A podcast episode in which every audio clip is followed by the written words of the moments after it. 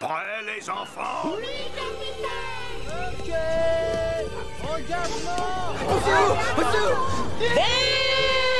La dernière théorie tient pas la route. Nom de Dieu.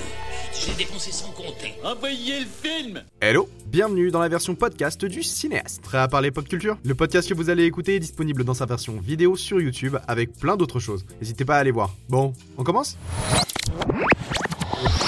Moteur? Bon, tout est prêt? Parfait. 1956. En plus d'être le témoin du défilé des plus grandes légendes du cinéma, elle a aussi vu se développer les tout débuts de la télévision. Avec un peu de séries et beaucoup de grands films, 1956 a su se montrer créatif et débordé d'idées pour créer des passionnés dans le monde entier. Cette année-là, on a eu le droit au petit début d'un très grand, à une grosse baleine et à un rapide tour du monde. Préparez-vous, la séance va bientôt commencer.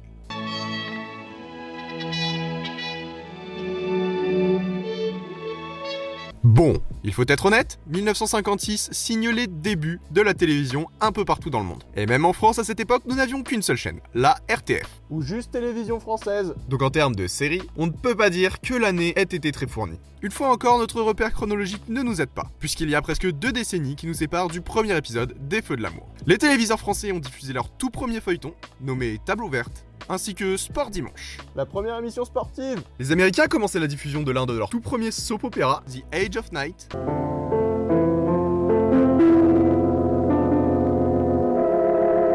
Et diffusaient la cinquième saison de la sitcom I Love Lucy.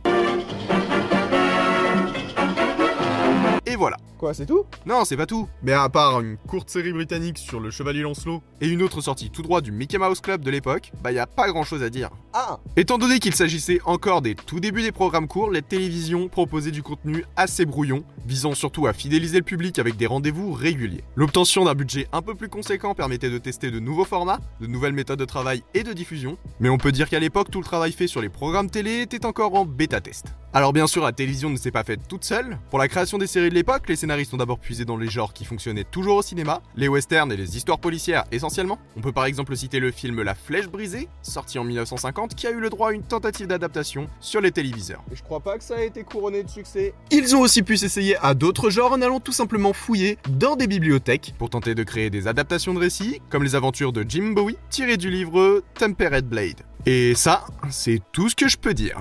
Hâte que la télé se développe alors il est vrai qu'une époque où même les plus vieilles séries avec des longévités extrêmes comme Doctor Who n'existent pas, c'est assez difficile à imaginer. Pour ce qui est des salles obscures, il y a des choses à dire On a d'abord eu le droit à un moyen métrage nommé Le Monde Silencieux sur les fonds marins de Jacques-Yves Cousteau. Et comme dirait Phoebe... L'acteur Gregory Peck a interprété le capitaine Ahab dans l'adaptation du roman d'Herman Melville Moby Dick. Et cette année-là, on nous a aussi présenté Plus dur sera la chute, le dernier film mettant à l'affiche le grand Humphrey Bogart.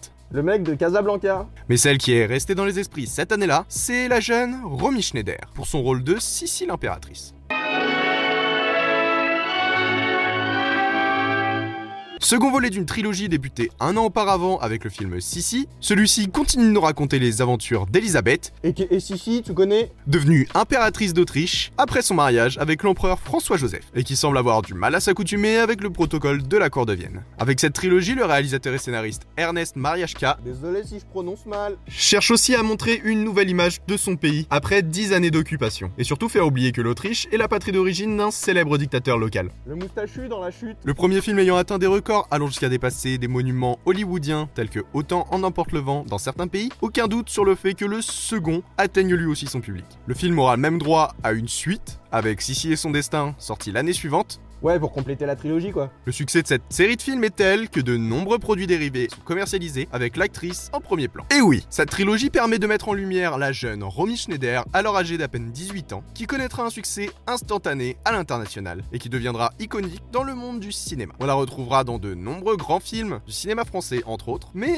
j'y reviendrai sûrement. L'actrice a reçu un grand nombre d'hommages dans le cinéma actuel, comme dans le film 8 femmes de François Ozon, où l'on peut voir une photo d'elle. De nombreux biopics sur sa vie ont failli voir le jour, malheureusement abandonnés pour la plupart, et depuis 1984, le prix Romy Schneider est remis chaque année à une comédienne représentant l'espoir du cinéma français. En 1956, on redécouvre aussi l'actrice Audrey Hepburn, en compagnie de son mari Mel Ferrer, dans l'adaptation de Guerre épée, roman éponyme de Léon Tolstoï. La 29e cérémonie des Oscars récompense cette année-là un film tiré d'une œuvre de Jules Verne, Le Tour du Monde en 80 jours. Et George Stevens est élu meilleur réalisateur pour le film Géant avec Elizabeth Taylor et James Dean. Ce dernier qui a été découvert par le public français la même année dans La Fureur de vivre. En outre, Alfred Hitchcock nous montrait L'homme qui en savait trop, John Wayne jouait un ancien soldat confédéré dans le western La prisonnière du désert, et Brigitte Bardot se dévoilait dans Et Dieu créa la femme. On a aussi vu Kirk Douglas donner vie à l'artiste Vincent Van Gogh dans un film nous racontant sa vie passionnée. Elvis nous a interprété Love Me Tender dans Le Cavalier du Crépuscule. Love me tender,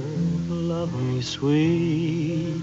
Et on a eu le droit à un peu de science-fiction dans La planète interdite. Et en France, il y a eu un acteur qui est apparu non pas 3 ni 4, mais bien 5 fois sur nos écrans cette année-là. Productif, le gars. En plus de ses interprétations dans Crime et Châtiment ou Voici le temps des assassins, Jean Gabin a participé en 1956 à la traversée de Paris.